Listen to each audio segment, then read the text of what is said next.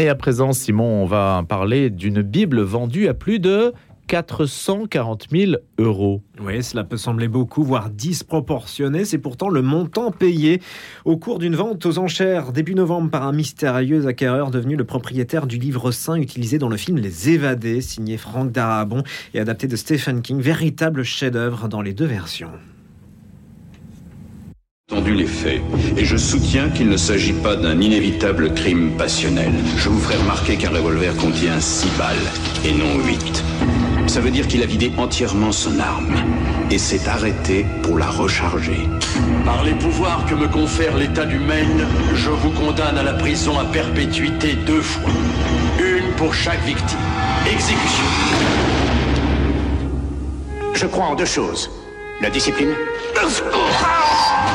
et la Bible. Ici, vous aurez les deux. Dépêche-toi de mourir. C'est bien vrai. Même à Shawshank, on n'enferme pas l'espoir. Les évadés. Bigre. Simon, moi, je n'arrive pas à faire cette voix incroyable là. C'est la voix de Morgan Freeman. Ah bah oui. ouais, je peux pas l'imiter. Hein. Bon, alors racontez-nous un peu le rôle de la Bible dans cette histoire alors. Alors dans ce film, la Bible sert de cachette au petit marteau du personnage principal, Andy Dufresne, qui l'utilise pour creuser et se frayer un chemin hors du pénitencier de Shawshank, où il est incarcéré. À la page du livre de l'Exode, il y en a en effet un trou découpé selon la forme exacte du marteau, de sorte à ce que celui-ci puisse tenir dans le livre une fois refermé. Réalisé par Frank Darabont à partir du roman de Stephen King et sorti en 1994, ce film dramatique retrace le parcours d'Andy Dufresne, un jeune banquier américain condamné à l'emprisonnement à vie pour le meurtre de sa femme et de son amant. Proclamant son innocence, il est malgré tout incarcéré à Shawshank, le pénitencier le plus sévère de l'État du Maine, et se lie d'amitié avec son co-détenu, le gardien de prison Norton. Tant au début du film, on a entendu la Bible à Andy Dufresne en lui disant Le salut est à l'intérieur, ce à quoi le détenu évadé de prison lui répond dans un mot laissé à son intention au creux de la Bible. Vous aviez raison, le salut était à l'intérieur. Et on retrouve les films, euh, le film Les Évadés en DVD et l'œuvre originale signée Stephen King dans le recueil Différentes saisons. Précisément. Merci Simon Tatro pour cette Bible, donc vendue 440 000 euros. Et à tout à l'heure pour les infos. À présent, on va développer le menu de Paris Notre-Dame comme chaque euh, jeudi. C'est avec Charlotte Reynaud, donc ce matin, rédactrice en chef de l'hebdomadaire de l'Église à Paris. Bonjour Charlotte. Bonjour Louis. Allez, on va commencer par une interview sur la journée des pauvres. Oui, elle a lieu dimanche, dimanche 13 novembre. Vous savez, c'est une initiative du pape François et c'est donc la, sixième, euh, sixième édition. Et le thème cette année, c'est Jésus s'est fait pauvre pour vous. nous donnons euh, la parole à cette occasion euh, au nouveau coordinateur de la délégation pour la solidarité du diocèse de Paris, qui est Thibault Leblon. Et donc, journée des pauvres, c'est inscrire sur l'agenda dans les jours qui viennent un retour sur l'assemblée plénière des évêques? Oui, une des journalistes de Paris Notre-Dame était à Lourdes. Il nous semblait vraiment euh, important de pouvoir aussi, euh, nous aussi, euh, faire une place à cette assemblée plénière dans nos pages. Il y a donc à la fois le texte, enfin la lettre, vous savez la lettre des évêques qu'on intitule Bouleversé et résolu, qui est publiée, et un reportage qui présente ce qui s'est vécu et ce qui s'est dit à Lourdes ces derniers jours. Une présentation à présent euh, d'une journée priée avec Saint-Benoît. Oui, c'est une euh, proposition qui est faite euh, par l'association Anima Mea. c'est de prendre une journée qui sera donc le 19 novembre pour nourrir, cultiver sa vie spirituelle. Et mhm. cette journée a toujours prend comme thème un grand maître spirituel. Et cette année, c'est Saint Benoît. Et donc, euh, c'est euh, euh, l'abbé Jean-Pierre Lonja, qui est aujourd'hui président de l'Alliance intermonastère, et qui a construit cette journée, qui a répondu à une question pour voir à la fois la, richesse et la pertinence de, l'héritage spirituel de Saint-Benoît aujourd'hui, et aussi l'urgence dans notre époque de cultiver, de nourrir cette vie spirituelle.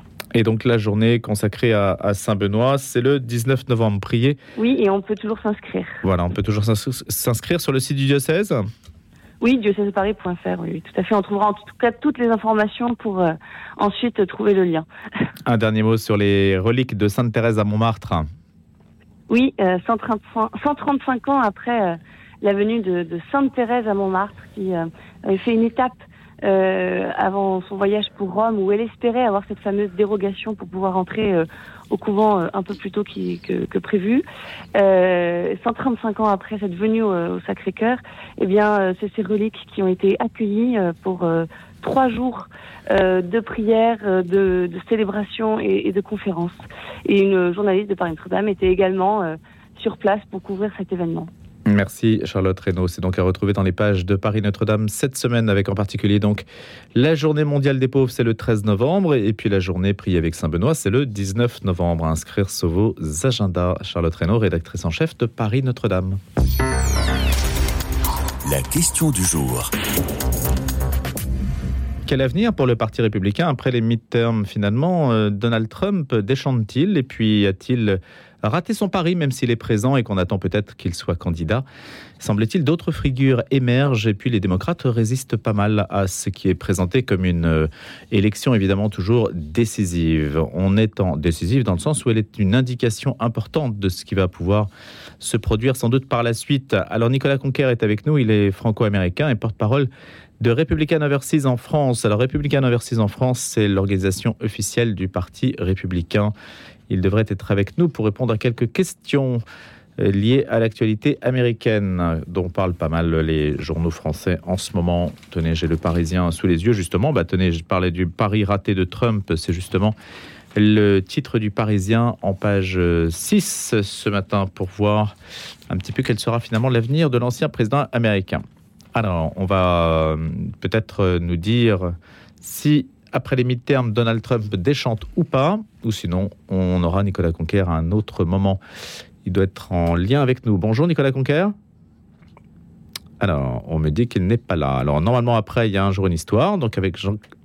Alors, Jean-Clément Martin, du coup, on va passer directement à un jour une histoire. Mais là, on va faire un saut dans le temps. On va passer de l'Amérique à la France, d'une révolution à l'autre. On ne va pas parler de la révolution américaine, mais de la révolution française avec Jean-Clément Martin. J'attends juste un signe pour savoir si effectivement Jean-Clément Martin est avec nous pour le coup et si on peut engager la conversation avec lui dans un jour une histoire. Bonjour Jean-Clément Martin. Bonjour monsieur, je suis bien là. Bon, bah écoutez, merci beaucoup de vous être connecté. Nous fonctionnons par un lien Zoom en ce moment, donc c'est peut-être un peu délicat pour que tous nos invités puissent euh, s'enchaîner. Alors avec vous, on va parler de la Révolution française et des échecs de la Révolution française, puisque c'est ce à quoi vous, qui êtes spécialiste de la Révolution, on en avait d'ailleurs déjà parlé sur notre antenne, hein, me semble-t-il. C'est de, de, voir, euh, c'est d'ailleurs un petit peu curieux comme porte d'entrée, parce que mesurer un événement par ses échecs, ça permet de mieux le comprendre, euh, Jean-Clément Martin? Oui, euh, je suis parti du principe qu'effectivement, avec tout ce qui restait encore comme polémique, controverse autour de la Révolution, euh, il était certainement nécessaire de se mettre à réfléchir euh, un peu sérieusement sur ce que nous considérons tous pour des raisons différentes, hein, mmh. comme des échecs, que ce soit l'incapacité de définir le peuple exactement, que ce soit la difficulté à accepter que l'inégalité, les inégalités existent, euh, ont existé toujours après l'article 1, les articles 1 et 2 de la, de la Déclaration des droits de l'homme de 1789, euh, d'arriver à comprendre quand même pourquoi il y a eu euh, autant de violence pendant la Révolution, et puis bien sûr euh, pourquoi il y a eu la guerre de Vendée, d'arriver même à comprendre euh, pourquoi est-ce que nous parlons de la Révolution française comme un, événement absolument euh, unique en son genre, alors qu'on oublie ou qu'on a du mal à, toujours à comprendre les autres révolutions? Vous venez d'en parler d'ailleurs vous-même de la révolution américaine. Comment est-ce qu'on articule révolution américaine et révolution française? Mmh. Complètement. Et puis aussi, euh, quelle part est-ce qu'on fait aux révoltes, aux révolutions Parce que euh, révolte, c'est toujours un peu romantique. Révolution, ça l'est beaucoup moins, mais c'est beaucoup plus politique. Et puis, nous parlons aussi essentiellement de république. Et république, nous sous-entendons en général qu'il n'y a pas de révolte en République. Hmm. Euh, euh, donc comment, voilà, si vous voulez, les six thèmes, très exactement, j'ai euh, abordé dans un esprit précis. Hein, euh, il s'agit de, si on veut comprendre ce qui nous est arrivé, puis si on veut changer le monde aussi, hein, dans un sens ou dans l'autre, hein, eh bien, il vaut mieux essayer de comprendre les échecs plutôt que de, mettre la poussière sous le tapis et de faire comme si de rien n'était. Alors, Jean-Claude Martin, d'abord, une première question sur la manière dont les historiens aujourd'hui regardent la Révolution. On sait qu'il y a plusieurs écoles euh, d'interprétation. La, question euh, première, c'est euh, le, le fait de savoir si on s'est déjà interrogé sur cette notion d'échec. Est-ce qu'il y a eu un droit d'inventaire de la Révolution? Oh, Est-ce que ça a été fait Est-ce qu'il y a plusieurs Est-ce qu'il y a certains événements qui sont vus par les uns comme des échecs et par d'autres comme des succès? Est-ce que ah tout le monde s'entend sur le sujet? Non, personne. Non, non, non, mais là, il y a une grande unanimité pour se déchirer. Et on se déchire surtout hein, sur le début de la Révolution, sur euh, la prise de la Bastille, absolument surtout. Oui. Euh, Alors que les sources sont très importantes. Ah, euh, surabondante. Et les publications surabondantes. Quand, quand on parle de, Vous parlez de droit d'inventaire, c'est une bonne expression, je, je, n'y pensais pas. Mais quand je pense tout simplement à quelqu'un que je n'ai pas cité dans le livre, hein, un peu volontairement parce que c'est compliqué, mais c'est Proudhon. Euh, Proudhon qui euh, est partisan d'une révolution, mais qui est absolument en désaccord avec ce qui s'est passé en révolution. Euh, et donc et qui alimente à partir de sa position tout un éventail de positions différentes. Donc oui, euh, nous, les historiens euh, de toutes euh, les générations, de toutes les écoles, ne cessent pas de se déchirer sur la Révolution. Moi, ce que justement j'essaie de faire, c'est d'essayer de rassembler tous ces points de vue-là pour dire, ben voilà, essayons de mettre un petit peu d'ordre dans toutes nos discussions et puis essayons de nous mettre d'accord sur nos désaccords, euh, tout simplement. C'est, c'est pas une position défaitiste. Hein. Hmm. C'est, essayer de dire au contraire, on va essayer de canaliser nos désaccords, on va essayer de savoir sur quoi nous nous appuyons pour dire les choses simplement.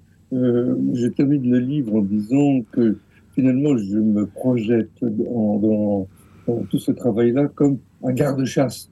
Euh, c'est-à-dire, je suis pas là pour dire c'est bien ou c'est mal. Je suis là pour essayer d'entretenir un petit peu euh, nos, euh, nos, mémoires, hmm. nos, gibiers historiques. Et puis, je suis amené surtout à accepter toutes les, accepter, à reconnaître plutôt, à contrôler toutes les dérives, toutes les utilisations qu'on fait de l'histoire, qu'il n'y a pas les historiens et les historiennes à travailler sur le passé de la Révolution, il y a tous ceux qui font des romans, des films, des pièces de théâtre, euh, tout ce que vous pouvez imaginer, qui passent leur temps à, imaginer des choses extraordinaires. Euh, J'ai toujours en tête Victor Hugo qui a raconté absolument n'importe quoi dans son roman 93 et qui est toujours utilisé et cité à l'école. Euh, on ne va pas censurer Victor Hugo. Euh, mais on va essayer tout simplement de mettre des jalons et puis d'éclairer un peu les choses. De regarder les choses avec discernement. Euh, Jean-Clément Martin, est-ce que chronologiquement on peut citer quelques échecs? Quel est le premier échec en fait de la Révolution française? Oh, bah de, Tout simplement de, de, penser que la Révolution a commencé le 14 juillet. Voilà. Ça me semble être le premier échec absolu parce que quand on déclare que la révolution a commencé le 14 juillet, on oublie que quand euh, le mot révolution n'a absolument pas le sens de, que l'on conduit pas aujourd'hui, mais pas du tout, hein, vraiment pas. Et que euh, quand on dit que la révolution a commencé le 14 juillet, c'est aussi parce qu'on n'a absolument pas envie de rappeler que depuis le 10 juillet, alors vous allez me trouver vraiment très historien, hein, mais tant pis, hein, j'assume. Euh, donc qu'à partir du 10 juillet précisément, eh bien toutes les barrières d'octroi de Paris, c'est-à-dire toutes les toutes les les, les, les zones où les portes qui enserraient Paris, qui étaient beaucoup plus petites aujourd'hui à ce moment-là, euh, étaient en flammes et que le, quand la prise de la Bastille s'est opérée le 14 juillet, il y avait des, incendies gigantesques qui, qui saturaient Paris. C'est-à-dire Paris était couvert de fumée et qu'il est absolument impensable d'imaginer qu'on pouvait voir autre chose que ces fumées, que ces bruits de dévastation autour de la prise de la Bastille, dont nous ne parlons pas parce que nous n'avons pas envie de, de dire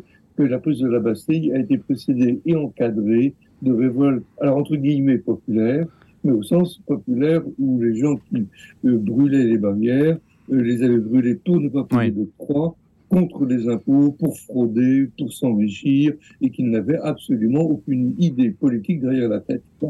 Alors, si on ne comprend pas ça, on ne comprend pas comment ce que nous appelons la révolution a commencé. Alors, on peut commencer par là. C'est pas pour dénigrer la révolution. Hmm.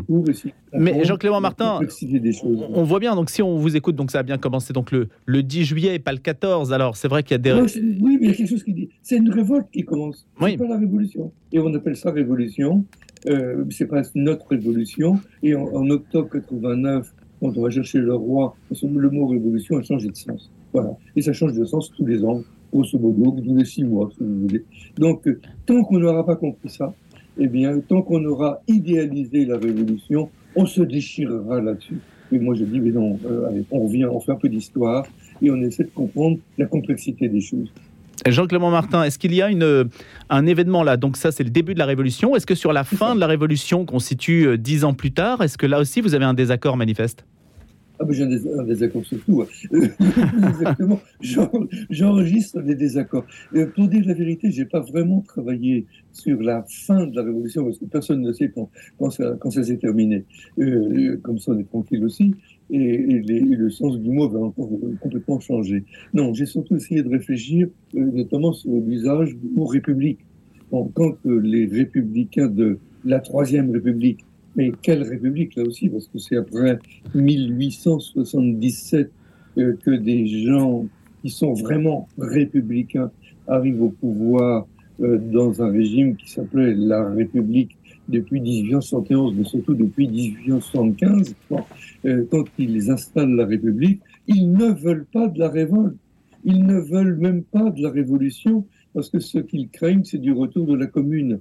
Donc ça, j'ai essayé de réfléchir effectivement sur cette question-là pour dire, ben voilà, on va essayer de comprendre aussi comment nous n'arrivons pas encore aujourd'hui à savoir très exactement comment articuler hmm. le mot révolte avec le mot révolution. On le voit aujourd'hui. Enfin bon, euh, euh, si on peut prendre un exemple récent sur lequel je pense que tout le monde peut être dans un désaccord euh, parfait ou un accord parfait, c'est la capacité à savoir exactement comment qualifier l'épisode des Gilets jaunes euh, d'il y a trois ans. Hmm. Euh, voilà.